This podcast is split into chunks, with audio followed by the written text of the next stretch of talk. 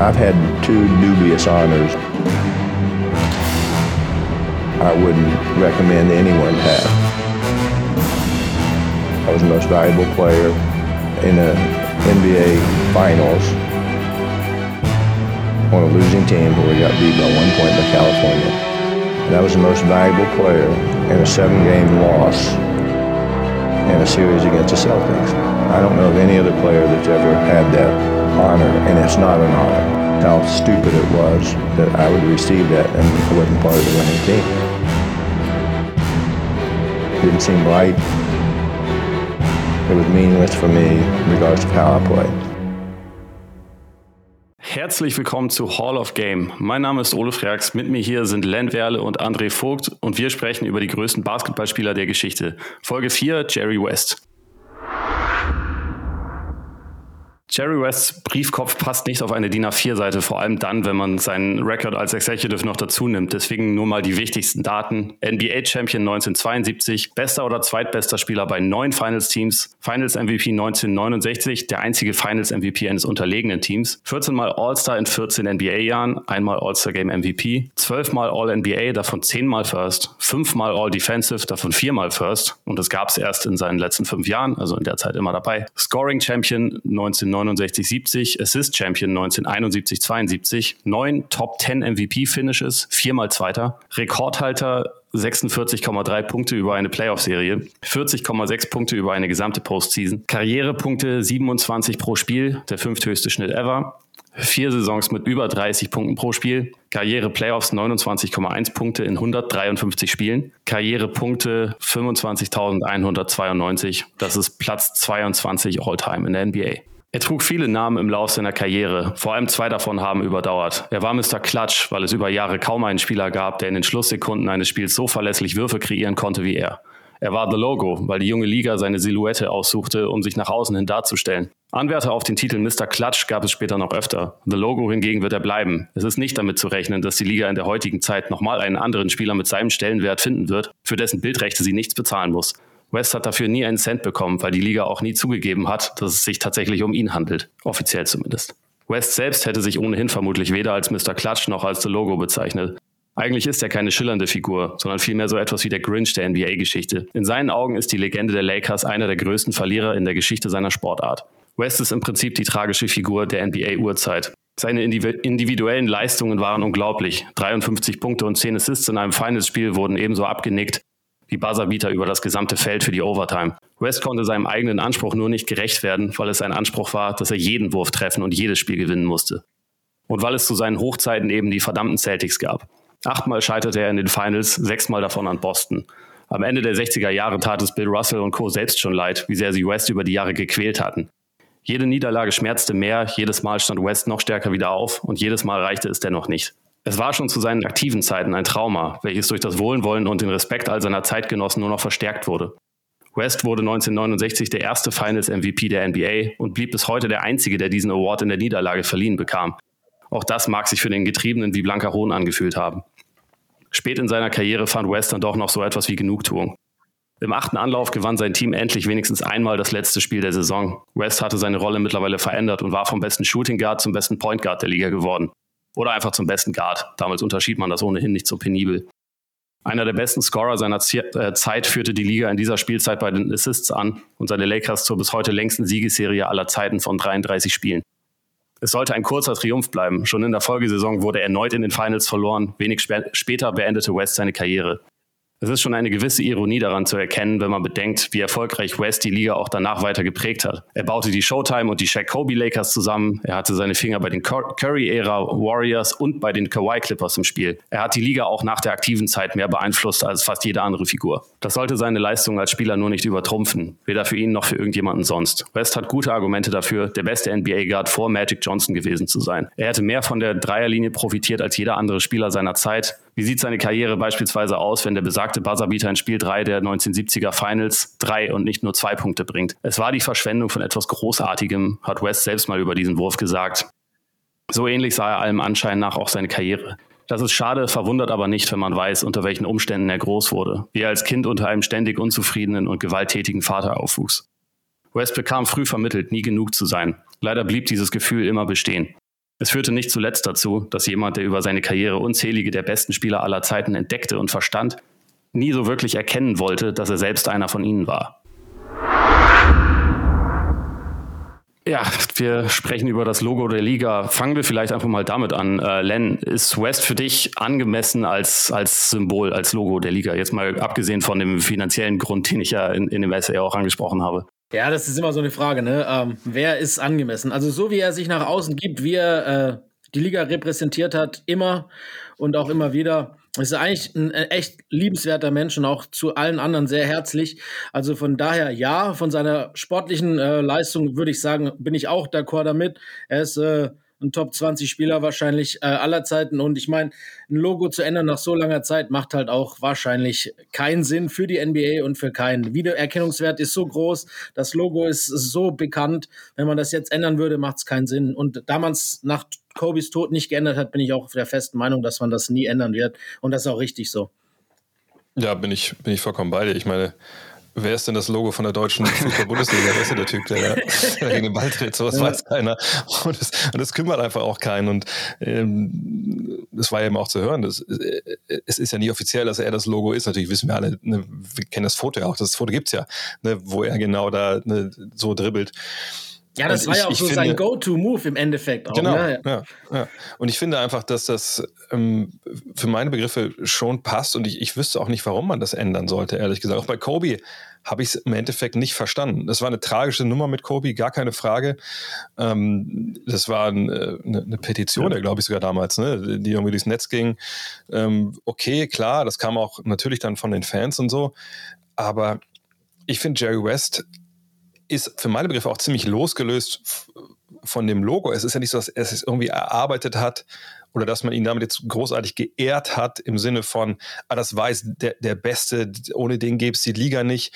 Ne, wenn es darum gehen würde, müssten da Magic und, und Larry auf, auf, de, auf dem Logo sein ne? oder halt irgendein Gründer aus, aus den 40er, 50er Jahren.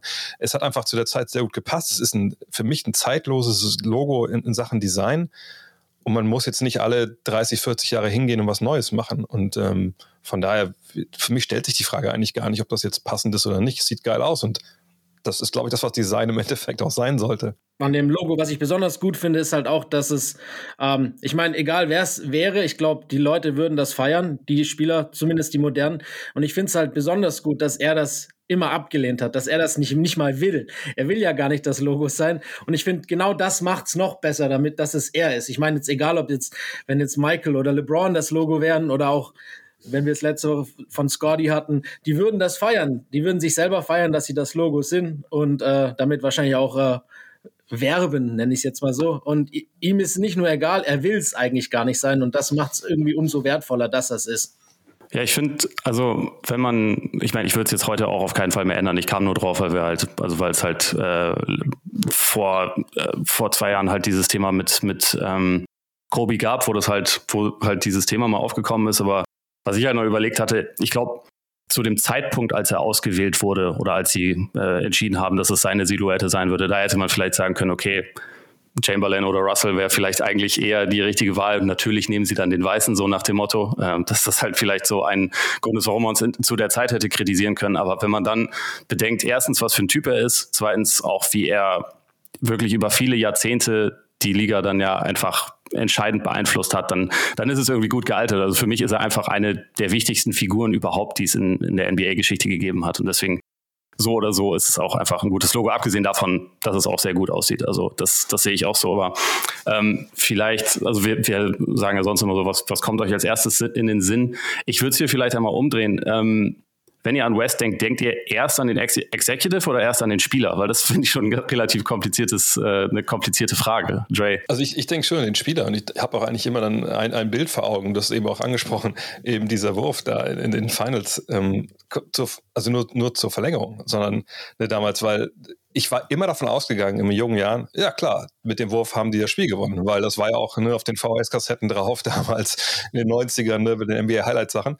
Und ich habe erst bestimmt 15, 20 Jahre später gemerkt, fuck, stimmt, es gab keine Dreierlinie. Der, der, der, hat gar nicht gewonnen, das Spiel. So, ne? Das wurde ja auch nie irgendwie in diesen Highlight-Videos aufgeklärt. Und von daher ist das wirklich das Erste, äh, an das ich denke, wenn ich an, an Jerry West äh, denke. Äh, bei mir ist, glaube ich, echt anders. Ähm, also zuallererst denke ich natürlich an das Logo, aber das haben wir jetzt ja abgearbeitet. Ähm, aber wenn ich an, an seine Karriere oder an sein Schaffen denke, ähm, klar möchte ich da auch den spielerischen äh, Wert nicht im Hintergrund äh, setzen, aber ich, ich denke zuerst an Jerry West, den Executive und wahrscheinlich auch den besten Executive, den es äh, je gab in der Liga. Ja, ich, für, mich ist es irgendwie auch so ein, so ein Zwischending, aber also gerade was jetzt irgendwie über die letzten Jahre noch dazu kam, wo es auch dann mehr thematisiert beziehungsweise zugegeben hat, weil lange wusste man ja nur, okay, das war eine sehr nervöse Figur, eine sehr getriebene Figur, aber dass er halt dann wirklich spät in seinem Leben auch, er ist ja mittlerweile über 80 äh, und ich glaube 2017 ist das Buch erschienen, wo er dann zugegeben hat, so ich war depressiv mein ganzes Leben lang. Ich habe äh, ich wurde von meinem Vater misshandelt. Ich habe, äh, also es gibt ja diese, diese Geschichte, wie er es ausdrückt, dass er als Zwölfjähriger mit einer Shotgun unter seinem Kissen geschlafen hat, um, äh, äh, um sich im Zweifel verteidigen zu können gegen seinen Vater. Also es ist ja wirklich einfach eine total dramatische Geschichte. Und wenn ich jetzt über ihn nachdenke, dann ist es irgendwie häufig so dieses, dieser, dieser Gedanke, dass man, man glorifiziert ja häufig Sportler, die irgendwie so diesen Drive haben, die so diese krasse Arbeitseinstellung haben. Und das ist ja etwas, was man mit West total verbindet. Und bei ihm weiß man mittlerweile relativ doll, wo es ja herkommt. Und ich tue mich irgendwie so, so schwer damit, irgendwie ihn insofern einzuschätzen. Also ich, ich weiß jetzt ehrlich gesagt auch gar nicht genau, was die Frage dazu ist, aber sage es vielleicht aber so, wie, wie geht es euch damit? Also mit diesem Thema, weil ich es halt echt super kompliziert finde. My mother um, cooked a pot of vegetable soup. We ate it for dinner for six straight nights. And I said to my mother, I said, you know, I, I, did, I don't want to eat this. He beat you. Oh, it was, it was how, awful. How long are we talking about? 10 minutes, probably. I got under the bed. He drugged me out from under the bed. Um, frankly, I, I didn't even put this in the book. That my mother told my father, You're going to kill him. West says he never knew what would set his father off, and it was that uncertainty that terrified him. You had other siblings. Did he did he abuse them too? Only one. Only one. Um, he hit my sister one time, and and um, he hit her with the belt buckle too. No. He punched her. No. He hit her with the handle of a hammer, and did something that was the turning point for me. When I told him, I said, "You ever do that again, it's not going to be pretty around here." I had the passage here. Hang on one sec. You say I screwed up my courage and told him that he'd better never lay another hand on me, and reminded him that I had a shotgun under my bed and would damn well use it if I had to. That's true. That's true. You wouldn't really have used it. Oh, yes. I would have. There was nowhere for me to go. And I would have killed him. I don't think there's any question I would have. I was so, I was so afraid that um, I just didn't want to be hit anymore. Did your dad believe you'd use it? He never touched me again.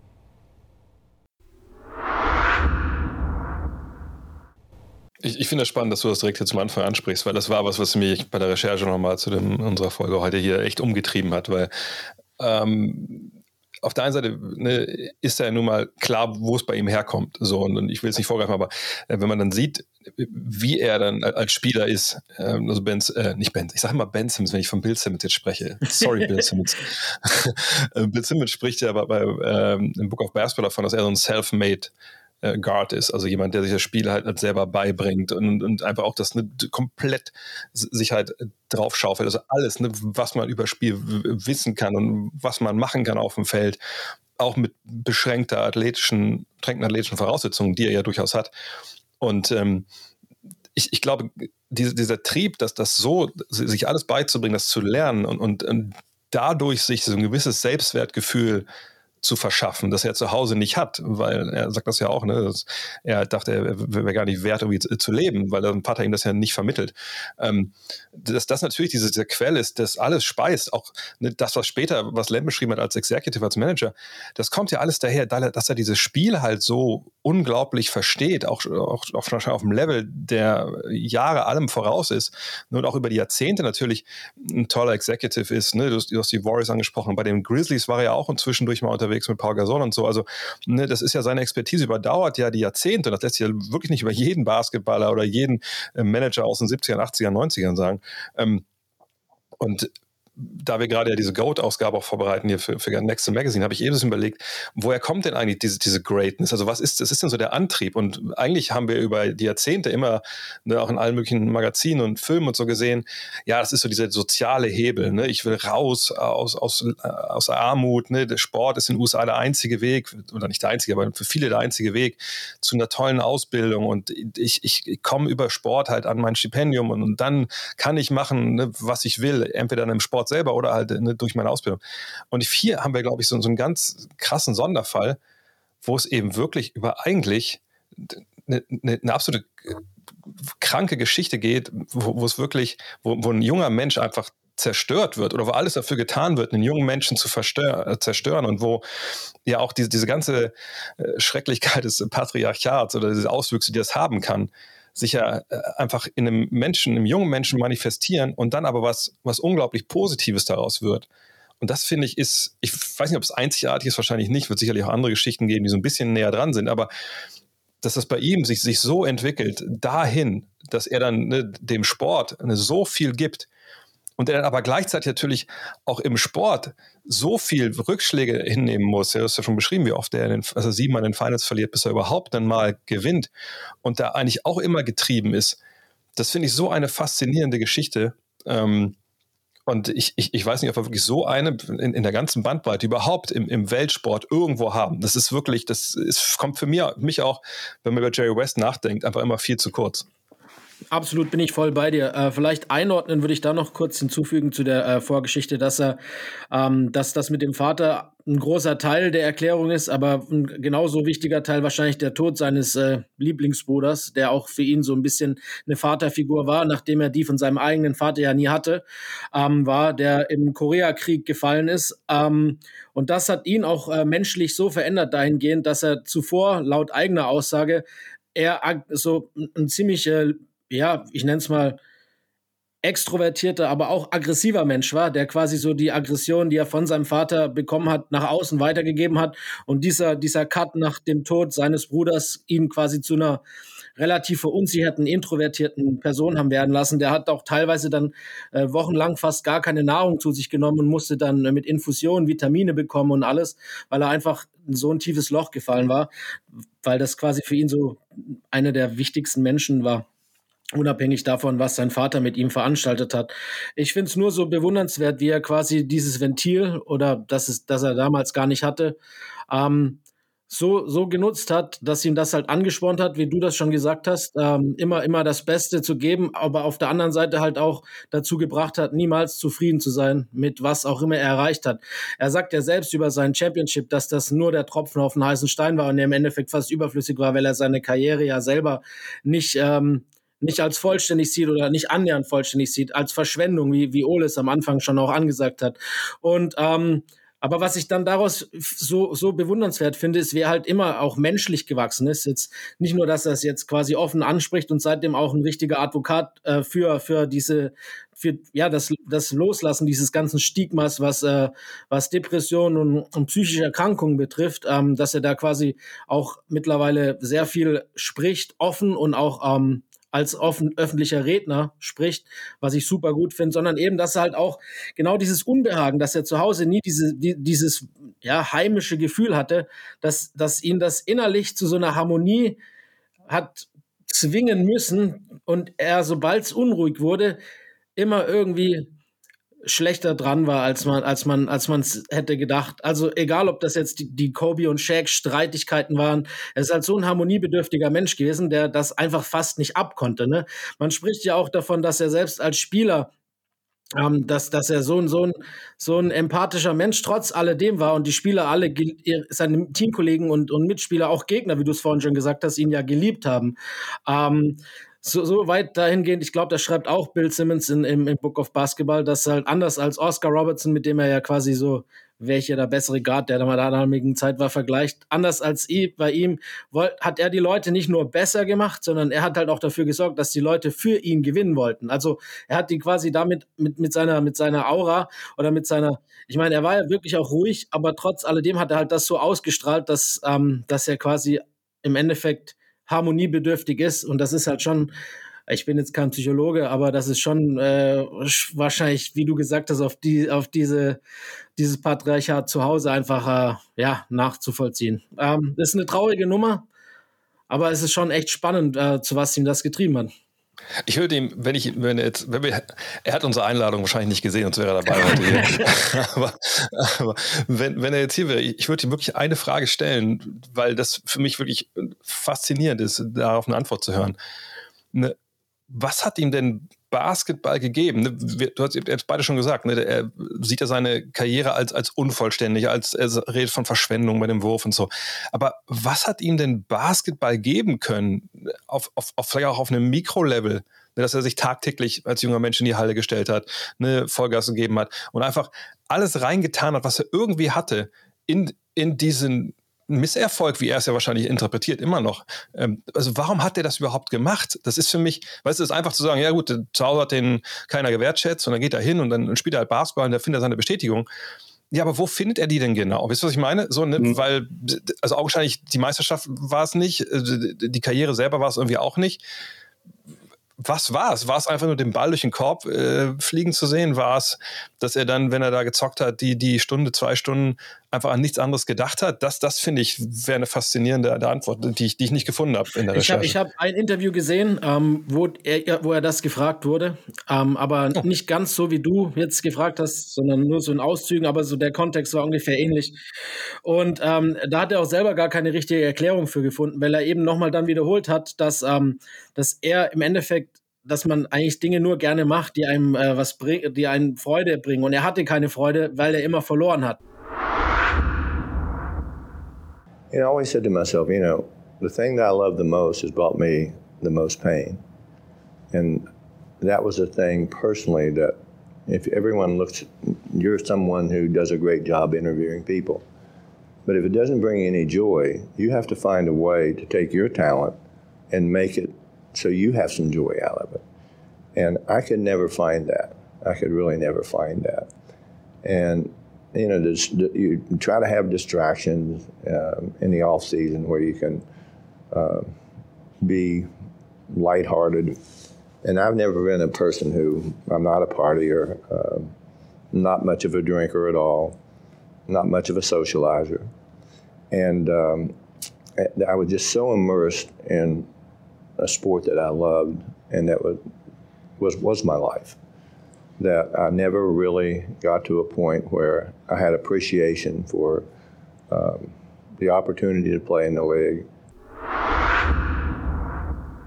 Und das hat er auch ganz klar nochmal gesagt. Und selbst als er dann gewonnen hat, und er sagt ja auch selber, dass es waren, er hat einen Nackenschlag nach dem anderen bekommen. Und für ihn das Schlimmste, was für ihn passieren konnte, war der MVP, der Finals MVP, den er bekommen hat, als obwohl er verloren hat. Das ist für ihn gar keine Ehrung gewesen, sondern das war für ihn das Schlimmste, was hätte passieren können, weil das, das ihm nur gezeigt hat, was für ein Verlierer er eigentlich ist. Ne? Jetzt gibt man es ihm halt quasi, weil er schon wieder verloren hat und so gut war.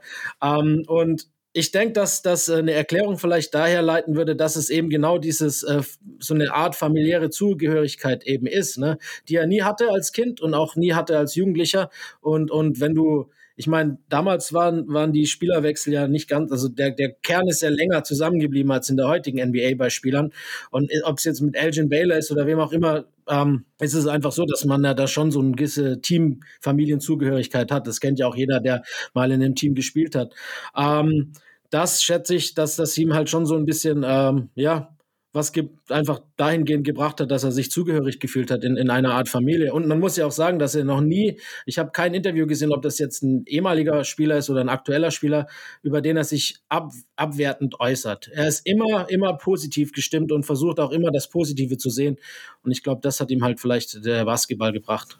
Ja, ich kann mir auch vorstellen, weil also häufig haben ja Depressionen durchaus auch also mit dem Thema Kontrollverlust zu tun. Und ich kann mir schon vorstellen, dass das einfach für ihn etwas war, wo er früh in seinem Leben das Gefühl hatte, okay, wenn ich hier einfach richtig gut bin, das kann ich ja kontrollieren. Und er hat ja zum Beispiel davon erzählt, wie er, wenn er alleine gespielt hat, was er als Kind meistens getan hat, wie er immer runtergezählt hat, die Uhr und dann auch sein Spiel selbst kommentiert hat und dann am Ende immer den entscheidenden Wurf treffen konnte oder wenn er, wenn er ihn nicht getroffen hat, gesagt hat, ich wurde gefault, damit er dann irgendwie noch die Möglichkeit hatte, das zu, zu korrigieren. Ich glaube, das war halt für ihn einfach so eine, so eine Möglichkeit in dem Leben, wo er eigentlich nichts kontrollieren konnte und wo er wirklich ganz üble Umstände hatte, einfach etwas zu haben, wo er sagen konnte, okay, das, das kontrolliere ich. Und ich glaube, das bedingt dann auch diese Frustration mit seiner, mit seiner Karriere, weil er, also die Ironie ist ja, dass der Ring, den sie geholt haben, in der Serie hat er richtig schlecht gespielt für seine Verhältnisse. Bei den Niederlagen hat er immer deutlich besser gespielt. Und ich glaube, das bedingt, bedingt halt so diese Frustration, dass du halt siehst, okay, ich kann eigentlich so viel machen, wie ich will. Ich habe es ja vorhin gesagt, 53 Punkte, 10 Assists in einem Finals-Spiel. Also wie, wie würden heute alle vollkommen ausrasten, wenn jemand das tut?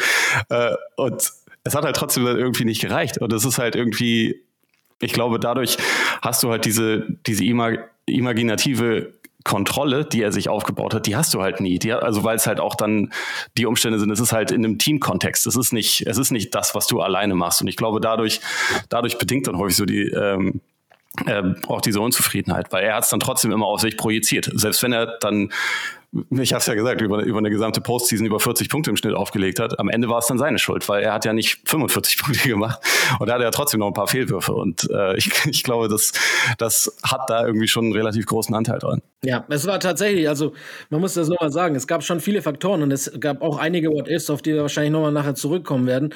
Aber er war nie die, das Fragezeichen. Ja. Er war es nie, weil er einfach immer geliefert hat. Und eigentlich, wenn man jetzt ganz äh, realistisch an die Sache rangeht und das jetzt retrospektiv von heute aus betrachtet, ist es ja eigentlich so, dass er sich überhaupt nichts vorzuwerfen hat. Aber er macht es halt trotzdem. Und das ja. ist halt einfach leider, leider ähm, auch Teil dieser Krankheit. Ja, aber ich finde, ich finde, also, weil Dre, weil du das auch mit dem, mit dem Patriarchat angesprochen hattest, ich kam irgendwie so beim drüber nachdenken, ich habe in der Vorbereitung nochmal äh, bei Golden Days von, von Jack McCallum reingelesen, der auch so die Parallele gezogen hat mit Pete Maravich, der ein bisschen später als, als West in die Liga kam, mhm. aber der halt, der hatte ja auch einen unfassbar übergriffigen und krankhaften Vater und der hat ihn aber halt zum Basketball getrieben, weshalb Basketball nicht unbedingt die Flucht war, wie sie es für West war. Und es hat sich dann halt so unterschiedlich entwickelt. Also ich meine, beide waren ja un unglaublich begabte Spieler. Also und also auch Maravich war ja für eine Zeit lang einfach eine, eine reine Attraktion, aber der hat halt, er ist halt nie rausgekommen. Er hat halt nie irgendwie seinen, seinen Weg aus diesem aus diesen Umständen gefunden. Und das, das war irgendwie, dass, dass West es geschafft hat, im Endeffekt, selbst wenn er das vielleicht selber lange nicht so sehen konnte, sowas unglaublich Positives aus seiner Geschichte zu machen. Das ist halt, finde ich, einfach unfassbar bemerkenswert. Ja, zumal Maravich ja dann auch viel zu früh gestorben ist und das wahrscheinlich dann noch auf dem zweiten Wege nicht geschafft hat. Außerdem, unabhängig davon, äh, was sie schicksalhaft begleitet, auch äh, einer, der sehr profitiert hätte, wenn es die Dreierlinie schon früh gegeben hätte. Auf jeden auch, Fall. Äh, ne, ne, eine eine ja. Kombination von beiden, ja. Dann äh, befassen wir uns doch mal mit der, mit der Spielerkarriere. Also ich meine, wir haben es ja jetzt auch schon ein paar Mal, paar Mal angesprochen, wenn man sich anschaut, also gerade aus heutiger Sicht mit äh, Hashtag Rings Culture und so, der Finest Rec äh, Record, der springt natürlich heraus. Len, du hast ja gerade schon gesagt, eigentlich ist es schwer zu sagen, so man muss das West vorwerfen, ähm, weil er hat halt meistens einfach unglaublich gut abgeliefert und hat sich sogar noch gesteigert im, im Vergleich zur, zur Regular Season, wo er auch immer schon über, überragend war. Aber was ist denn, was ist denn wirklich die Ursache? Ist es, ist es einfach Pech? also wie, wie würdest du es, beschreiben? Es ist eine Mischung aus Pech und Celtics, würde ich es jetzt mal einfach mal so bezeichnen. Ähm, es ist halt einfach hart, dass du quasi sechsmal gegen ein Team läufst, das eins der besten ist, immer zusammengeblieben ist, drei Top 30 Spieler aller Zeiten, fünf Hall of Famer. Ähm, ist halt einfach blöd, ne? dass die Celtics zu dieser Zeit halt eben auch äh, das Team der Stunde sind. Ähm, gegen jeden anderen Gegner hätten die Lakers wahrscheinlich, äh, oder wenn die Celtics nicht gewesen wären, dann würden wir wahrscheinlich äh, von acht Siegen sprechen. Ähm, deshalb ist halt einfach äh, schlechtes Timing, nenne ich jetzt mal. Äh, zehn Jahre später wäre das auf jeden Fall anders ausge, ausge hätte das anders ausgesehen. Und zum anderen äh, gab es dann auch immer wieder halt äh, ja Sachen, die in, im Team nicht ganz gepasst haben oder Verletzungen, die sie zurückgeworfen haben. Gerade wenn wir vorhin schon Elgin Baylor angesprochen haben, dann ist er einmal fast raus, weil er ins Militär muss und, dann haut er, macht er sich sein Knie kaputt, wenn es zählt. Und auch seine eigene Verletzung dann damals, als er, als er äh, sich äh, verletzt hat in den Finals. Das sind halt einfach immer so, so Sachen, die halt mit reinspielen, aber seine sportliche Leistung, das haben wir ja schon gesagt, äh, war definitiv nie ein Faktor, warum er acht Finals verloren hat. Man muss ja auch mal sehen, ein bisschen den Kontext mal. Sie verlieren viermal die Finals in sieben Spielen. Also ich meine, das ist ja eh immer, ist, ist ja egal, ja. wer da jetzt drin steht und wer gegen wen spielt. Das ist einfach Pech. Wenn wir uns überlegen, eines von diesen vier Finals ist das, wo Willis Reed äh, auf, auf dem, aufs Feld humpelt. Eigentlich nicht laufen kann, hat eigentlich ein Holzbein, weil sie ihm da wahrscheinlich zwei Liter Cortison reingespritzt haben. Und der kommt dahin, tr trifft zwei Würfe aus irgendwelchen Gründen und auf einmal rastet der, der alte Madison Square Garden aus und, und die, die Knicks gewinnen dieses Spiel. So, ne? Also der hat ja einfach auch wirklich viel Pech gehabt in, in, in seiner Karriere. Und ähm, ich habe das letzte anders, wo mal gesagt, dass natürlich im Basketball Glück und Pech ist einfach unglaublich wichtig. In anderen Sportarten sicherlich auch, aber ne, glaube ich, im Fußball ist es ja auch ähnlich. Ne? Wenn du einen Elfmeter vielleicht gegen dich gepfiffen bekommst, liegst 1 0 hinten, dann kannst du das vielleicht einfach nicht mehr aufholen, wo du die bessere Mannschaft bist. Und im Basketball, klar, da fallen mehr Körbe und so, aber gleichzeitig ist es auch da. Du kannst so viel Pech haben mit deinem Trainer, mit deinem, mit deinem Manager, mit Verletzungen, mit einfach Würfen, die vielleicht äh, einfach Zentimeter weiter nach links oder rechts. Frag mal Gordon Hayward damals gegen Duke. Ne, dann ist das Ding drin, dann bist du ein absoluter Held für alle Zeiten und wenn nicht, hast du halt verloren im, im äh, NCAA Final. Und ich glaube, bei, bei West ist einfach so, das passt aber auch zu seiner Story, dass er gegen so viele Widerstände fighten muss. Er, er, er, kann einfach nicht mehr geben, als er da gibt. Und er kann nichts dafür, dass es Willis Reed da reinhumpelt, dass das Adrian Baylor verletzt ist, ne, dass er selber auch in der einen Serie umknickt. Ne, es sind einfach Sachen, ja, das, das das Leben so. Und das, ich, sag, ich sag's mal jetzt so, dass wir, dass wir das auch ein U18, über 18 Rating kriegen. Das Leben fickt ihn halt härter in der NBA als, als jeden anderen ja. in, in, in, der Geschichte der NBA. Also was jetzt so das Gewinnen angeht. Na gut, ne? Elgin Baylor kann da auch noch ein Wörtchen ja. selber mitsprechen wahrscheinlich. Definitiv. Weil, weil, er hört auf und sie gewinnen das Jahr drauf und er geht mit null Titeln nach Hause. Also das ist vielleicht noch mal ein Stückchen tragischer. Baylor ist tatsächlich auch krass, ja. Auf jeden Fall.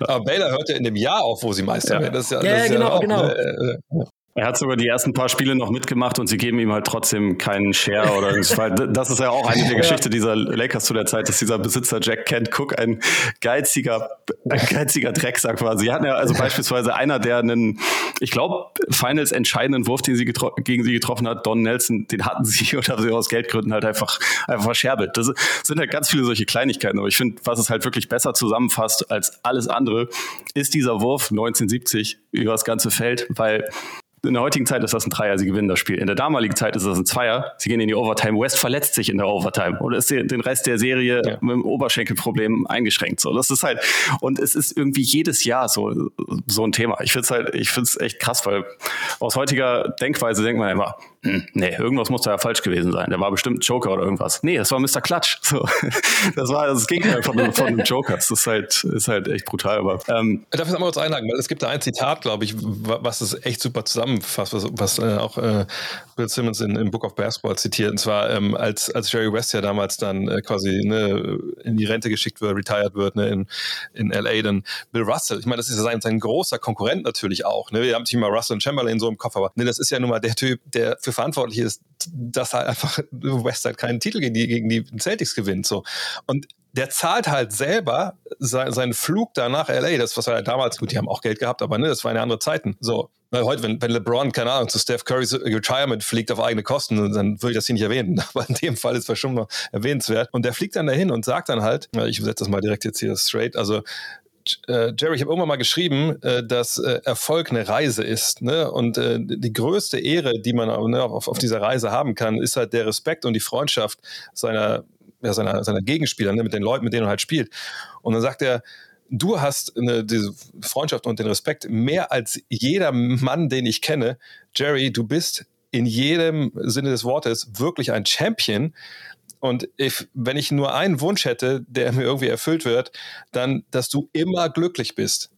Und das finde ich so ein krasses Zitat, was auch für, für, für, für so eine für so einen Moment, wo einer, ne, seine sportliche Karriere ist vorbei, geht und der, mit dem du dich am meisten gebettelt hast. Klar, wir haben damals auch schöne Worte von, äh, von, von Magic gehört bei Bird und so, ne? Aber das Zitat, finde ich, fasst es einfach so unglaublich zusammen, was er auch für einen Einfluss gehabt hat auf den Rest der Liga und wie die ihn auch alle gesehen haben, hier halt personifiziert von dem einen großen Rivalen. Und das ist einfach, äh, einfach, also ich glaube, was Schöneres kann man über einen anderen Menschen wahrscheinlich, äh, außer man ist mit dem verheiratet, nicht, nicht sagen.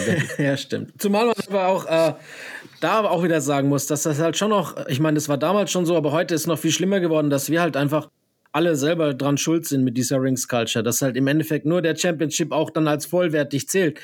Aber für mich ist halt, äh, ich meine, das ist ja immer noch so. Wir haben uns ja schon mal drüber unterhalten, dass halt für viele eine Finalniederlage schlechter ist als eine gar keine Playoff-Teilnahme, was so kompletter Quatsch ist. Das ärgert mich immer noch.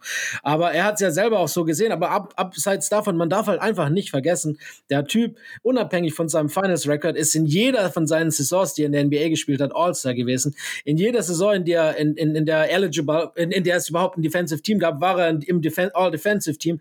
Er ist in jeder außer einer Saison im All-NBA-Team gewesen. Ich meine, du kannst eigentlich keine besseren Accolades haben. Und bei ihm war es halt nicht nur, dass die Stats gepasst haben, sondern er hat halt auch einfach, wie vorhin schon erwähnt, sein Team besser gemacht. Es ist halt einfach nur irgendwie dieses verdammte oft letzte Spiel gewesen. Und das war ja schon bevor er in die NBA gekommen ist. Du hast vorhin schon Gordon Hayward angesprochen. NCAA, bei ihm war es ja im Endeffekt nicht anders. Ähm, das einzige Mal, dass hier West Virginia überhaupt im Final war, verlieren sie natürlich und er gewinnt trotzdem den Final Four MVP. Also das ist quasi schon vorhergegriffen, was dann zehn Jahre später in der NBA passiert. Aber das ist halt einfach nur, dass das, das addet ja nur quasi diese ganze, zu dieser ganzen Tragik, die, die quasi seinen eigenen, ja, seine eigene Basketball-Aura umgibt. Und ich finde es am, am schlimmsten, finde ich nicht, wie wir heute über seine acht äh, nicht geholten Ringe reden, sondern am, eigentlich am schlimmsten oder schade finde ich es am meisten, dass er selber halt seine Karriere als verschwendet sieht. Weil das ist so falsch. Und das halt, ja. na klar, wir werden es ihm niemals erklären können, dass es eben nicht so ist, weil er es halt nicht so sieht. Aber das ist so, das ärgert mich am meisten, dass er selber weil es ist eigentlich ein Meisterwerk, was er gemacht hat in seiner Karriere, bis halt auf das letzte Game. Und dass er das selber nicht würdigen kann und sehen kann, dass er halt quasi einer der aller, allerbesten Spieler ist, die es je gab, und auch einer, man muss sich überlegen, wie viele Spieler aus den 60ern kannst du heute in die Liga setzen und sie funktionieren. Ganz, ganz wenige. Aber sein Spiel eben wird's das ermöglichen. Ich glaube, Bill Simmons sagt es auch im Book of Basketball, das ist einer der Spieler, die kannst du 2011 reinsetzen und er wird All-Star. Und das ist halt auch so. Und ich glaube, da wird kein Mensch jemals was dagegen sagen.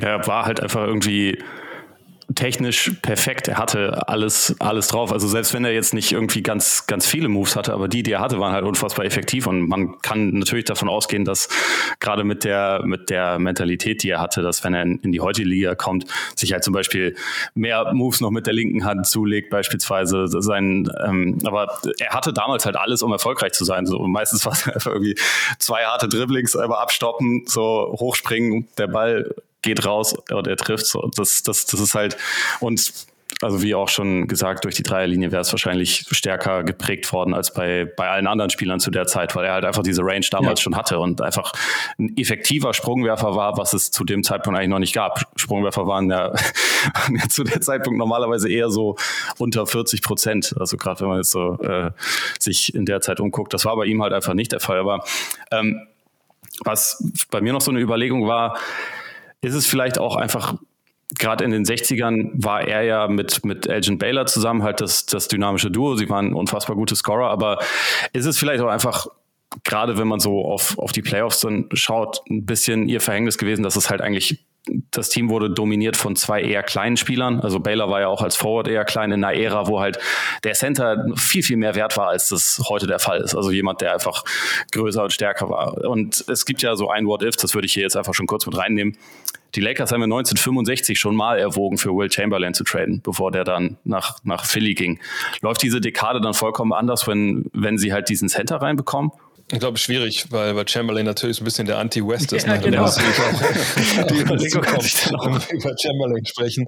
Ähm, denn ich, ich glaube, Bill Russell hätte das, was ich von zitiert habe, nicht, nicht über Bill Chamberlain gesagt. wahrscheinlich hätte das niemand, wahrscheinlich nicht mal seine eigene Mutter hätte das über ihn gesagt, weil er ja als Basketballer dann schon jemand war, der vielleicht dann seine Teams nicht unbedingt äh, ultimativ mal besser gemacht hat, sagen wir es mal so. Oder besser machen ähm, wollte, wahrscheinlich besser gesagt.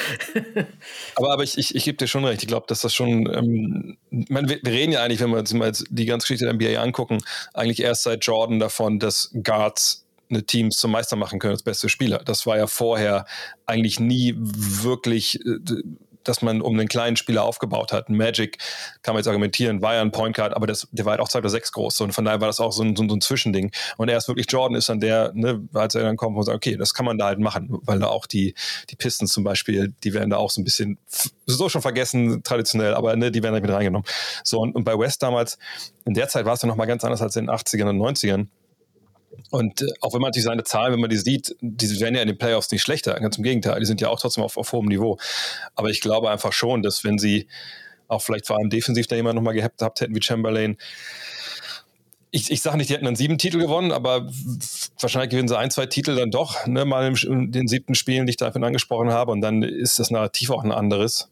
Aber die Frage ist, würde ich mir trotzdem stellen wollen, selbst wenn er drei Titel gewinnt, ist dann Jerry West glücklicher? Das glaube ich zum Beispiel überhaupt gar nicht. Das hatte ich mir auch noch notiert. Auch das, das, das wäre ja nicht. Ja, ja ich glaube, Chamberlain, das hätte schon noch zu ein, zwei Titeln mehr geführt, einzig und allein, dass halt äh, Bill Russell auch mehr beschäftigt worden wäre in der Defensive. Das, das ist auch äh, natürlich ein Faktor, der mit reinspielt. Aber du hast vorhin schon angesprochen, was ich noch mal kurz sagen wollte, wenn wir jetzt hier reden über, über äh, eine nicht vorhandene Dreierlinie, die seine Karriere noch mal nach oben hin explodiert hätte, auch, auch punktemäßig regelmäßig. Wir haben vorhin gesagt, 22.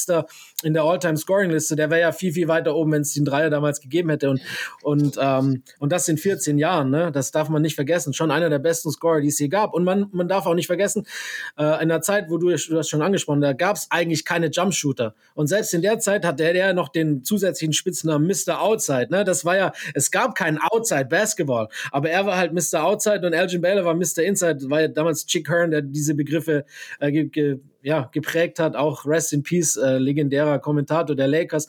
Ähm, und das, das bestätigt ja eigentlich nur genau das, dass halt er in einer Zeit, wo es gar keine Shooter gab, schon Mr. Outside war. Das ist eigentlich äh, unfassbar. Ne? Und auch, auch das zeigt eigentlich wieder nur, wie gut er halt einfach war.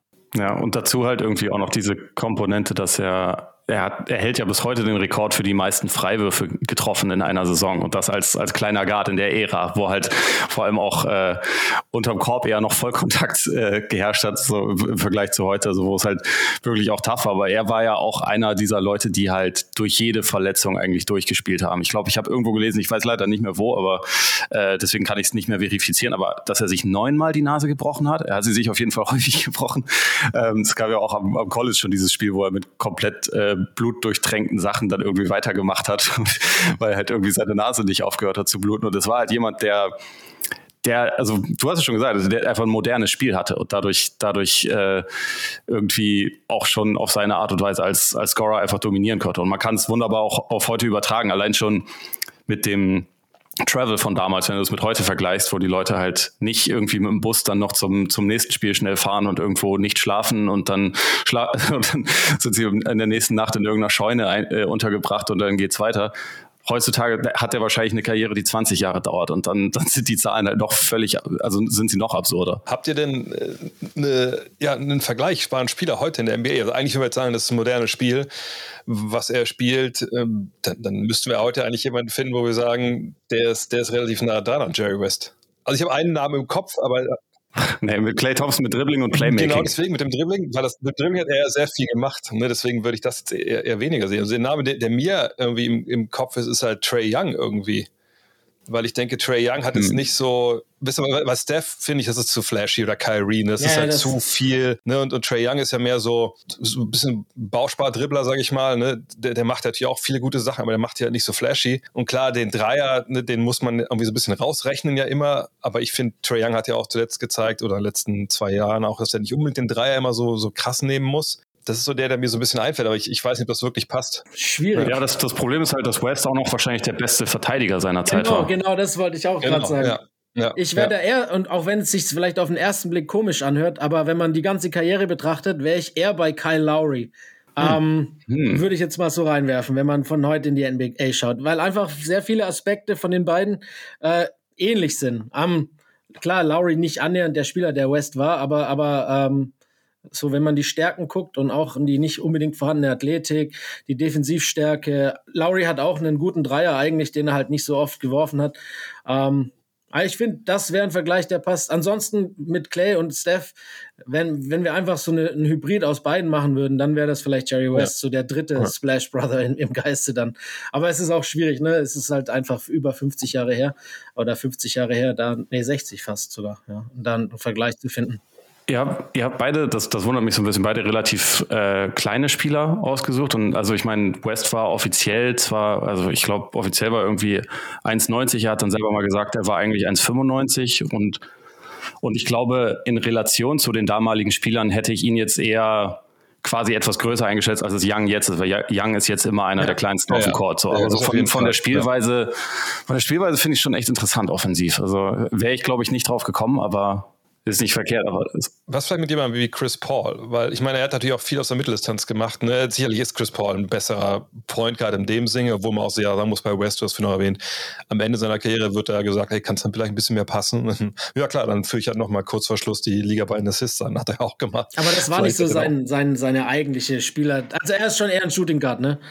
Aber vielleicht so die Art und Weise, wie, wie Chris Paul an seine Spots kommt, ne, wie er dann seine Würfe kriegt, das erinnert mich dann vielleicht schon so ein bisschen an das, was man von West halt sehen kann. Das ist ja auch nicht so viel, aber das ist ja auch wieder ein kleinerer Guard. Also die, die, die Länge, die er da halt hast. Ich habe noch eine Idee. Drew Holiday mit der Offense von Trey Young ungefähr. Also ein bisschen reduziert, aber so körperlich kommt es vielleicht eher hin.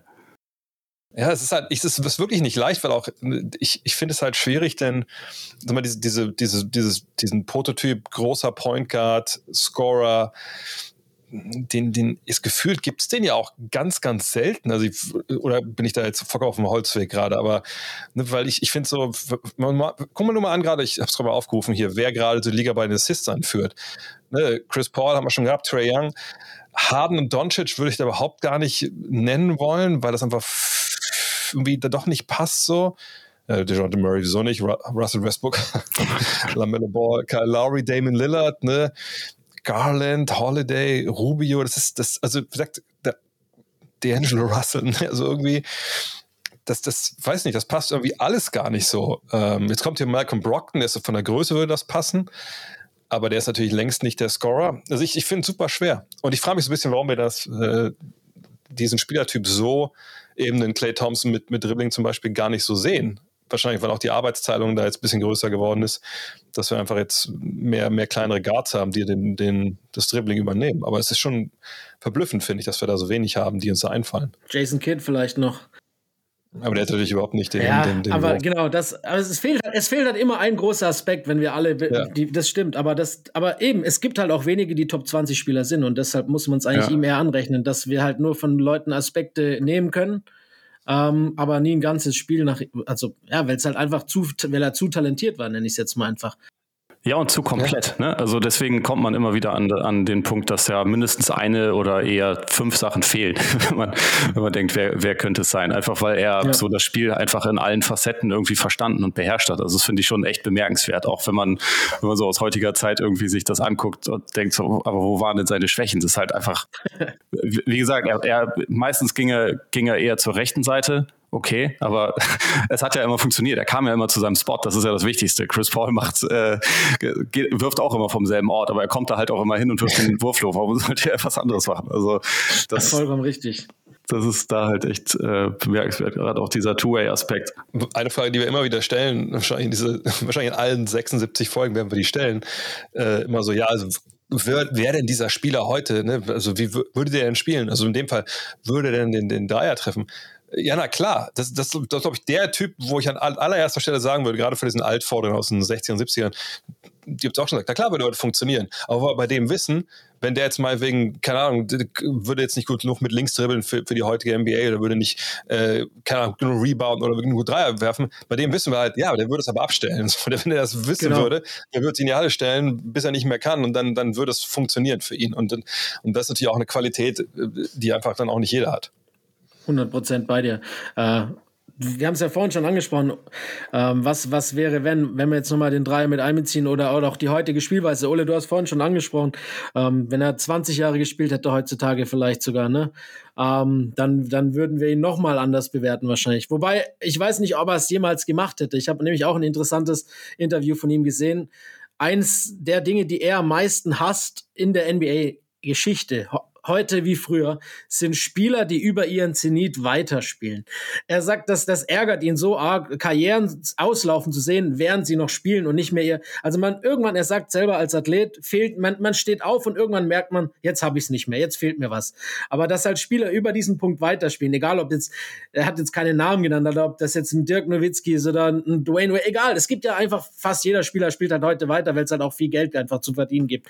Ähm, und er findet das unfassbar unfassbar schade. Und ich meine, er hat ja im Endeffekt seine Prime wahrscheinlich wäre zu Ende gegangen, aber er hat ja auf, auf, auf einem hohen Punkt aufgehört. Ne? Er war All-Star in der Saison, als er dann in Rente gegangen ist. Und das ist ja schon noch eine äh, ne, ne Nummer, die, ich weiß nicht, ähm, die, ob er es dann gemacht hätte. Ne?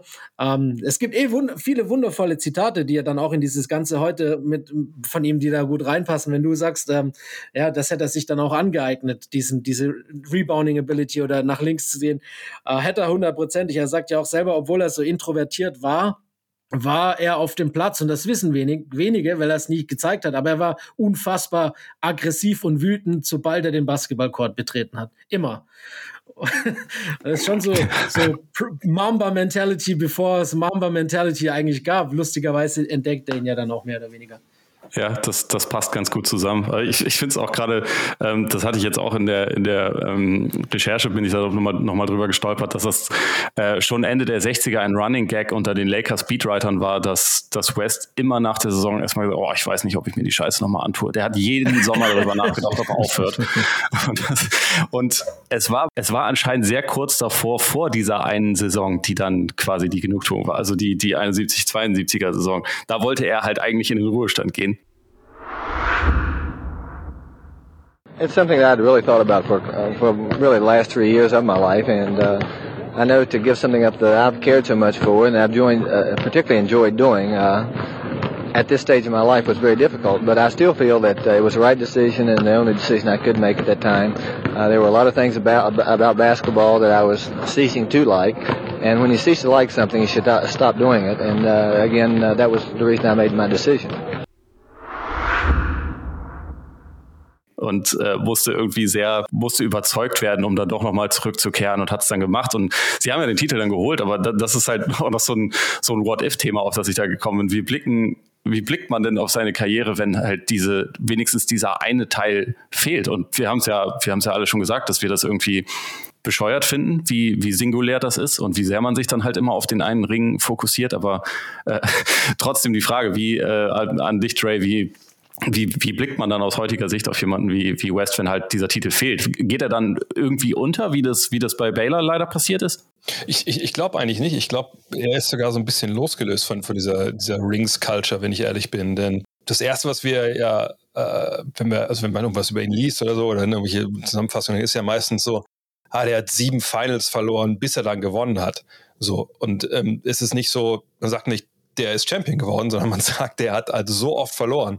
Und ich, ich, ich glaube, bei ihm ist so ein Punkt erreicht, der hat so viel verloren und augenscheinlich eben nicht auf, äh, auf einem Level, wo man sagen kann, das war klar, war seine Schuld.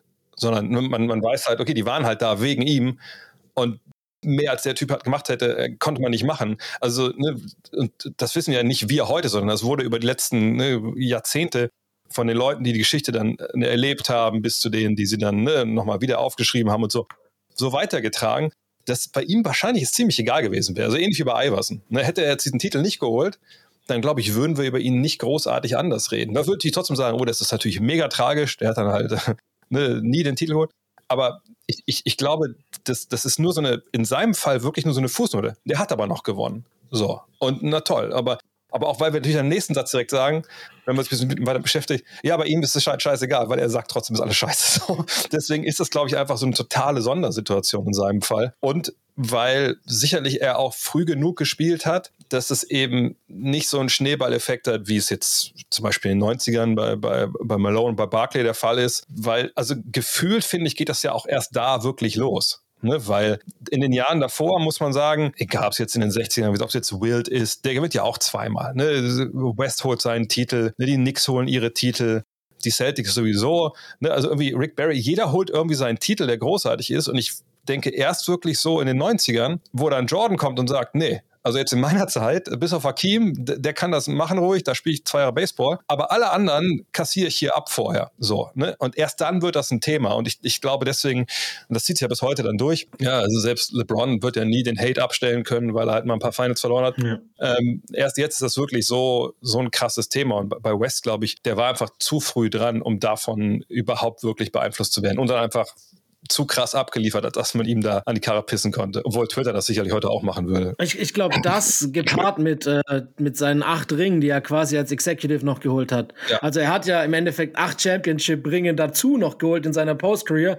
Die vielleicht heute präsenter sind in den Medien oder zumindest im Kopf der Leute, die sich mit Basketball beschäftigen. Wenn man so eben Showtime Lakers, Kobe und Shaq Lakers, die Warriors, das ist halt einfach unfassbar, was er da noch für Dynastien, das sind ja auch wirkliche Dynastien, mit auf oder sogar aufgebaut hat. Und ähm, dadurch, dass eben die Post-Career so, so erfolgreich war, hat er halt auch nie die Aura eines Verlierers abgestempelt bekommen. Äh, gepaart mit natürlich der Zeit, die, wie du sagst, dass diese Rings Culture erst später kam, weil du hast recht, äh, Elgin Baylor ist vielleicht in Vergessenheit geraten, aber als Verlierer hat ihn eigentlich keiner im Kopf. Ja, da, da gab es halt irgendwie, dessen Karriere hat sich fortgesetzt als jahrzehntelanger Executive der peinlichsten Franchise der Liga. Ne? So, das ist halt irgendwie, das kannst du gar nicht miteinander vergleichen. Er ist halt die echte Anti-West. Er gewinnt seinen Titel ja. halt nicht. Sondern er das nimmt die Niederlagen mit, hört dann auf, als sie gewinnen.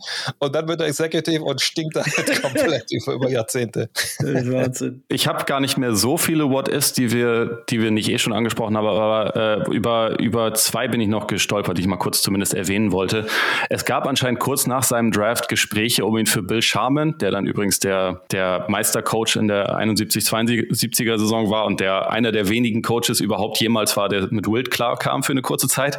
Äh, es gab halt Gespräche, West für Bill Sharman nach Boston zu traden. Äh, so wie West das selber mal ausgedrückt hat, war das auch gar nicht so unwahrscheinlich, dass das irgendwie passieren konnte. Aber es ist halt nicht passiert. Also warum, weiß ich nicht genau. Aber man weiß ja unter anderem, dass, dass Red Auerberg sogar dann äh, irgendwann gesagt hat, so mein einziger das Einzige, was ich bereue in meiner Karriere, dass ich nie die Chance hatte, West zu coachen, was auch, also wie dieses Russell-Zitat schon wieder zeigt, wie mhm. unfassbar respektiert der war. Aber die Vorstellung ist irgendwie auch krass, oder? Also wenn man halt West in diesem, in diesem Russell-Team dann irgendwie mit drin hat, wo äh, Sam Jones, Havlicek, die, die ganzen Leute irgendwie unterwegs sind. Ja, dann reden wir wahrscheinlich über, über den, den größten Gewinner aller Zeiten, fast schon in einem, wirklich in einem ähm, Atemzug mit, mit Bill Russell. Und äh, da muss man ja noch eine Sache dazu sagen. Ne? Das war ja auch der einzige Weg, dass er weggekommen wäre von den Lakers. So. Äh, damals gab es keine Free Agency. Ne, da gab's, wenn du gedraftet wurdest, warst du bei diesem Team, bis die gesagt haben, nee, wir schicken dich woanders hin.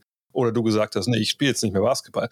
So, ähm, ne, von daher, das wäre, also das ist einfach ein riesiges What-If. Aber dann glaube ich, ne, schickt den äh, nach Boston an, an, die Seite von all diesen Hall of Famern und der gewinnt meinetwegen acht Titel. Reden wir heute anders über ihn großartig? Ich glaube auch das ehrlich gesagt nicht, ne? weil dann, dann fehlt diese, diese ganze Aura von äh, ne, diesem, ey, der war in den Finals, der hat verloren und trotzdem ist er, ist er einer der größten aller Zeiten. Ich meine, im Book of Basketball ist er, ist er Nummer 9 äh, in, in, äh, in, der Liste besten Spieler aller Zeiten. Gut, ist schon ein paar Jahre älter, das Buch, aber ich glaube nicht, dass sich da vorne viel geändert hat. Ah. Ähm, Ne, und ich glaube, die Titel, auch da, würden die wahrscheinlich gar nicht großartig verändern in der Wahrnehmung im Endeffekt. Aber für ihn selber wäre es vielleicht ein bisschen erfüllender gewesen. Ob er, ob er tatsächlich so viel glücklicher wäre, ich meine, das ist ja mehr als nur wahrscheinlich äh, die Titel im Endeffekt gewesen. Genau, also das, das glaube ich auch. Und ich könnte mir sogar vorstellen, dass es halt, also viele von den Leuten, die in der Zeit bei den Celtics exzellent waren, sind ja quasi dann einfach so äh, Teil einer Masse. Und ich meine, West wäre natürlich ja. neben Russell der Beste gewesen in dieser Masse, aber trotzdem,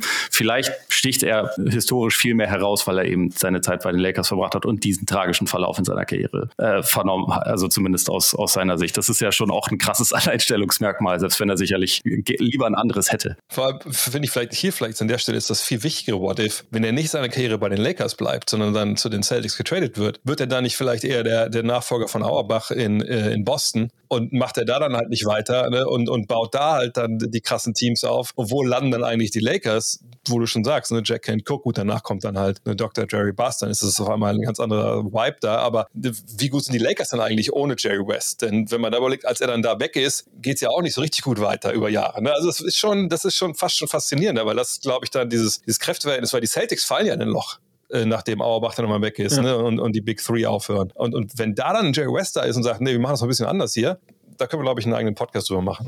ja, vielleicht gibt es dann nicht zwei Rekordmeister heute. Ja. ja, das, ja, da bin ich wahrscheinlich bei dir. Dann landet wahrscheinlich Kobe auch in Boston. Irgendwie würde er sich das, das zurechtlegen. Ich meine, er, er hat ja, es gibt ja Fotos von ihm im Boston Jersey. ja, gibt's. gibt's. Dann ähm, ein What If, über das ich noch gestolpert bin, dass eigentlich, also als West dann aufgehört hat, hatte das auch damit zu tun, dass er sich halt von, von besagtem Cook mal wieder verarscht gefühlt hat, weil irgendwann war mal die, die äh, Übereinkunft, die die beiden hatten, als Chamberlain geholt wurde, dass er und Chamberlain genau gleich viel verdienen. Und äh, dann kam aber, nachdem Will zurückgetreten ist und sofort ein Buch geschrieben hat, in dem er alle Details ausgeplaudert hat und unter anderem West und alle anderen auch immer, immer mal wieder so ein bisschen vor den Bus geworfen hat. Ich muss sagen, ich freue mich sehr auf die Chamberlain-Folge, weil die Anekdoten zu ihm sind unfassbar. Ähm, aber dadurch kam halt raus, okay, der hat halt letztendlich fast das Doppelte verdient äh, von dem, was West verdient hat. Und das äh, kam dann irgendwie raus und dann wollte West seinen Vertrag neu verhandeln und, äh, und Cook hat das aber irgendwie verneint und es wurde dann, es gab dann sogar noch Klagen im Anschluss und so und im Endeffekt ist es eigentlich schon eine Überraschung, dass er überhaupt noch dann wieder bei den Lakers gelandet ist. Also es, es ist gut, dass, dass, dass es Jerry Buster irgendwann gab, aber das ist schon, also dieser Umgang mit einer unfassbar verdienten Legende, also schon zu der Zeit ist halt äh, aus heutiger Sicht irgendwie auch äh, echt irgendwie befremdlich zu sehen, finde ich. Also gerade wie geizig dieser, dieser Besitzer da dann ständig war. Eben, wie schon bei Baylor vorhin angesprochen, ne?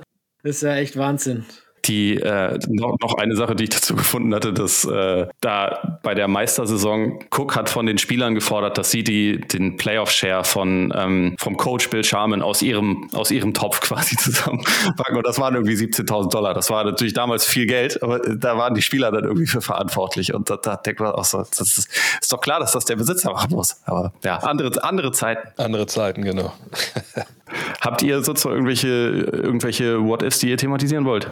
Nee, ich glaube, What-Ifs haben wir eigentlich alle angesprochen. Dann hätte ich noch ein paar fun random Facts, bevor wir zur Einordnung kommen. Relativ lustig, hatte ein Quadruple-Double. Also ein, ein äh, Fakt noch zu seiner Karriere ist, dass erst in seiner letzten Saison Steals erhoben wurden offiziell. Äh, er hatte da äh, in einem recht hohen Alter irgendwie auch noch fast drei im Schnitt und man kann davon ausgehen, dass es, dass es mehr waren. Aber er hatte ein Spiel, in dem er 44 Punkte erzielt hat. 16 von 17 aus dem Feld dabei, 12 von 12 Freiwürfe, 12 Rebounds, 12 Assists und halt unoffiziell gezählt 12 Blocks. Also er hatte ein Quadruple-Double, aber halt ein inoffizielles. Was er danach darüber gesagt hat, ist, Defensively, from a team standpoint, I didn't feel I played very well. Very rarely was I satisfied with how I played. Und ich denke, okay, das ist, das ist wahrscheinlich einfach Jerry West in a nutshell das, ist halt, schon irgendwie äh, ganz lustig. Dann ähm, als Executive war er so nervös, dass er sich halt die Spiele zumeist nicht oder zumindest nicht in der Halle angesehen hat. Also er war bei den Warriors-Spielen nicht dabei, er war auch bei den, bei den äh, Spielen der Jacoby Lakers meistens nicht in der Halle und wollte aber gleichzeitig irgendwie auch nicht mit anderen Leuten reden. Also seine Frau und die Kinder sind dann häufig in, in der Halle gewesen und er halt nicht.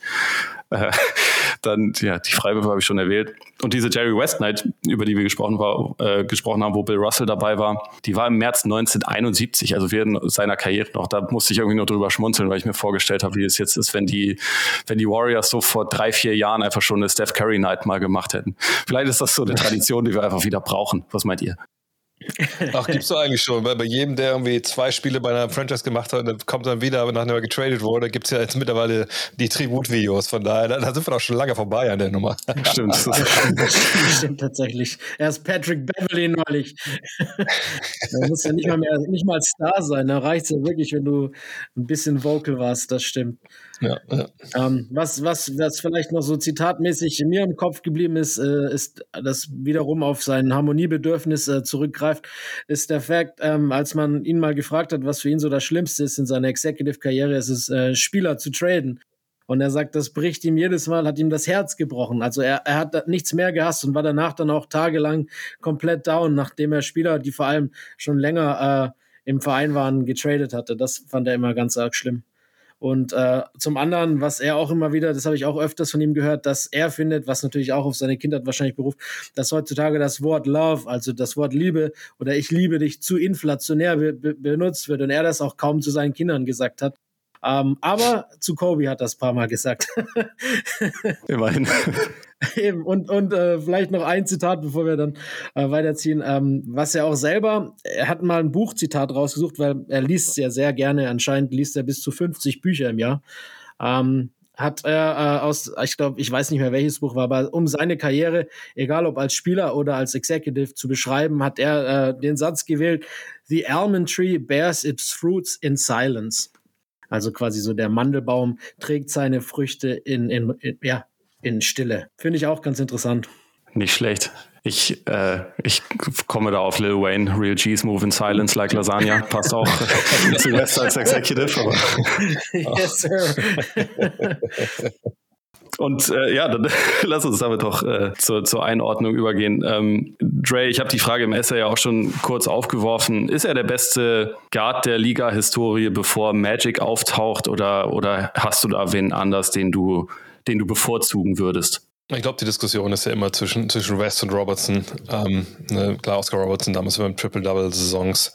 Also ich sage mal Saisons, weil ne, das waren ja ein paar Jahre, wo er so nah dran war. Und ihm, ähm, wahrscheinlich kann man da eine Münze werfen, äh, wenn es um die beiden geht. Ähm, ich ich würde mich dann schon für, für West entscheiden, weil ähm, wir haben ja schon ein paar Mal heute äh, Bill Simmons und ähm, Book of Basketball zitiert, aber ne, er hat ja dann auch, glaube ich, an neun hat er West und zehn hat er, glaube ich, dann, dann Robertson und argumentiert er so, dass, wie gesagt, für, für Robertson wollten die Leute nicht unbedingt spielen, sondern ne, die, die, wollten äh, schon gewinnen mit Robertson, weil, weil der einfach sonst den halt so tief in den Hintern getreten hätte, dass, dass der Schuh vorne wieder rauskommt so. Und bei West war es einfach so, ne, dieser, dieser Respekt vor diesem Mann, wahrscheinlich ein Schmerz sicherlich auch, den ja Mitspieler dann auch sehen, ne, tagtäglich, dass sie sagen, okay, für, für, den will ich halt. Und, und, ne, und dass er wohl auch mehr dann so die Mitspieler auch vielleicht besser gemacht hat, als es bei Robertson der Fall war. Äh, von daher wäre ich wahrscheinlich bei West. Ähm, aber das ist, das ist wahrscheinlich 1A und 1B aber bei den beiden wäre ich, weil so Maravich zum Beispiel, da fehlt mir einfach die Defense. Klar, der, der hat, der war flashy, das war ein unfassbarer Scorer, aber ähm, der komplette Basketballer äh, ist halt West. Und der, auch von den dreien wirklich der kompletteste und deshalb würde ich mich für ihn entscheiden, ja. Ja, stimme ich, stimme ich kommentarlos zu. Ja, ich, ich sehe es auch so. Wer, wer, wen man vielleicht so in Sachen Peak Value sozusagen noch mit reinwerfen könnte, ist vielleicht Clyde Frazier, dachte ich mir. Aber ich glaube, wenn man so das, das Gesamtvolumen anguckt, ist West da schon drüber. Und also er war natürlich auch insgesamt einfach der, der bessere Scorer, der bessere Offensivspieler. Defensiv waren sie wahrscheinlich die beiden besten Guards ihrer Zeit. Und von daher würde ich auch sagen, West, also, und ich glaube auch West hat einfach am besten überdauert aus dieser Zeit. Aber machen wir gleich mit der, mit der nächsten Frage, beziehungsweise mit dem nächsten Superlativ weiter. Len, wo steht er auf der Liste der Greatest Lakers ever? Ja, wie gesagt, immer schwer einzuordnen, ähm, aber ich habe es vorhin schon angerissen. Für mich ist er Top 20. Äh, in die Top 10 würde ich ihn nicht packen in meine, aber irgendwo zwischen 10 und 20 und dann wahrscheinlich ein Stückchen näher an der 10 als an der 20. Ja, genau, da würde ich ihn auch ein, einordnen wollen. Bei Top 10, da finde ich, ist dann schon zu viel passiert, auch, auch in, in, der Zeit danach noch, äh, was dann halt Spiele angeht.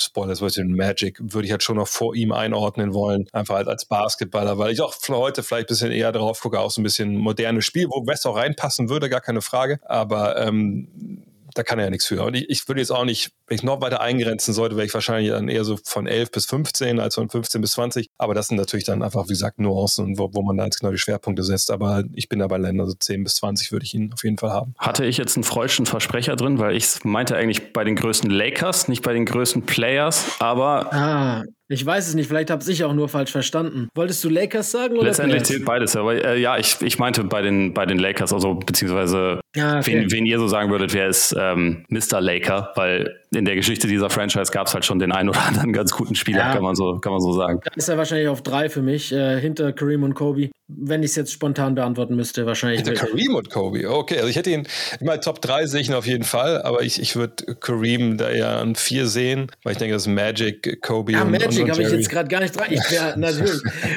ich, ich, war auch kurz überrascht. Das, das, das, Franchise ist einfach zu gut besetzt gewesen. Natürlich muss Magic in die Top 2. Vollkommener Humbug. Da habe ich gerade einfach kurz äh, fehlgeschalten, ja. Mach dir keine Sorgen, das schneide ich natürlich nicht raus.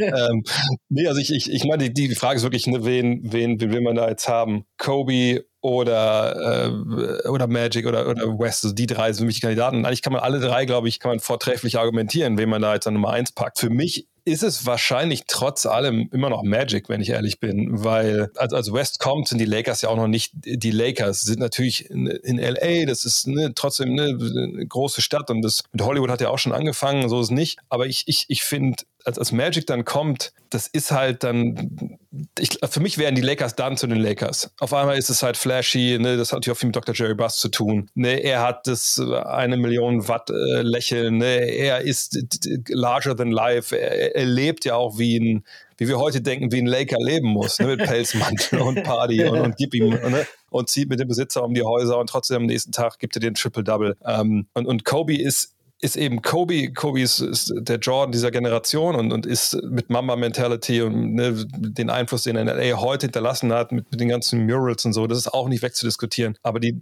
die Lakers sind ja die Lakers, äh, als er kommt. Und ich glaube, das Sinnstiftende für LA ist für mich Magic. Aber wie gesagt, wo man diese drei einordnen will, unter Top 3, das ist wahrscheinlich wirklich super subjektiv. Und viele Jüngere würden natürlich sofort Kobe sagen und können gar nicht verstehen, dass man überhaupt über Magic oder auch West diskutiert. Aber West, denke ich, wahrscheinlich die, die Lakers an sich jetzt nicht verändert oder diese Franchise, glaube ich, auf, auf ein neues Level gehoben, auch so in der Außenwahrnehmung. Deshalb würde ich mich für, für Magic hier entscheiden. Wobei er ja auch seine Finger im Spiel hatte bei den beiden anderen genannten. Klar, total. Aber jetzt, wenn wir nur über Spieler reden halt. Ja, ne? ja, klar. Natürlich. Wenn wir, klar, wenn wir Executive Defensive reinnehmen, da kriegt Magic so viele Minuspunkte, dann ist er da wahrscheinlich hinter Kareem noch. Da hast du dann vollkommen recht wieder. aber aber äh, so, ohne das würde ich schon dann West dann ja, wahrscheinlich an drei sehen hinter den beiden anderen. Ja, ich ich, glaube, ich habe ihn auch auf drei. Ich habe Magic definitiv an eins und ich finde, zwischen Kobe und West kann man schon auch eine Diskussion führen. Also einfach im Sinne von, also ich meine, das beste Argument für Kobe ist halt, dass er mehr Ringe gewonnen hat und dass seine Karriere länger war. So was die Saisons an sich angeht, hat West, glaube ich, viele, die locker auf dem Niveau waren. Aber es ist, es ist auch schwer zu vergleichen, weil es gab, es war natürlich eine, eine andere Liga zu der Zeit. Und ich denke mal, äh, in die Top drei, da, da würde ich auf jeden Fall zustimmen, dass, dass die drei da reingehören. Ich würde auch gar nicht Kareem so ausgrenzen, also würde ich auch nicht, aber das können wir dann bei Kareem besprechen. ja. Ja, ich glaube, ich glaube, bei Kareem ist halt, das ist ja von den von den Kandidaten der einzige, der seine Karriere nicht komplett dort verbracht hat. Ne? Und auch wenn man Shaq dann noch mit reinnimmt und, und Wild, ne? so die drei großen Center. George Mikan gibt's dann ja auch noch, aber äh, also gerade bei, bei Kareem, Shaq und Wild, die sind halt irgendwie schon äh, dadurch, dass sie einfach für verschiedene Teams gespielt haben, irgendwie schon in, fast in einer bisschen anderen Diskussion drin. Aber sie gehören ja. natürlich spielerisch da auch auf jeden Fall mit rein. Den Punkt, ja, den Punkt gebe ich dir, ja. Laker for Life. Dann würde ich eigentlich sagen, damit haben wir alles zum Thema Jerry West abgedeckt. Was meint ihr, Dre? Äh, du, du korrigierst es. Nö, ich denke schon. Also ich, ich denke, das Problem bei Jerry West ist natürlich auch, dass es schon so Ewigkeiten her ist. Aber, aber viele Sachen, die präsent sind, die haben wir ja alle einmal angesprochen, würde ich sagen. Mir fällt eigentlich nichts ein, was wir da jetzt vergessen haben. Ich bin auch glücklich dann kann ich nur sagen, Jungs, hat Spaß gemacht. Auch finde ich gerade mal bei jemandem, den wir ja natürlich nicht alle äh, live erlebt haben, nicht mal Dre, aber es ist irgendwie, yes. es ist halt trotzdem eine, eine unglaublich interessante Figur. Ähm, vielen Dank an euch. Ähm, vielen Dank natürlich auch an alle fürs Zuhören. Äh, Wenn es euch gefallen hat, hinterlasst gerne Abos, Rezensionen, all die guten Dinge und bis zum nächsten Mal. In a dark dungeon. When it really manifests itself, that's what it feels like. I think people are happy and bubbly. Uh, you, know, you say, how can you be, be depressed, right? I don't want to be depressed, okay? I don't want to feel that. Book, I want you to see what I wrote next to this passage that I'm going to read right now. I wrote, ouch. You say the pain of depression is unrelenting, and what makes the condition intolerable is the foreknowledge that no remedy will come, not in a day, an hour, a month, or a minute if there is mild relief, one knows that it is only temporary, more pain will follow.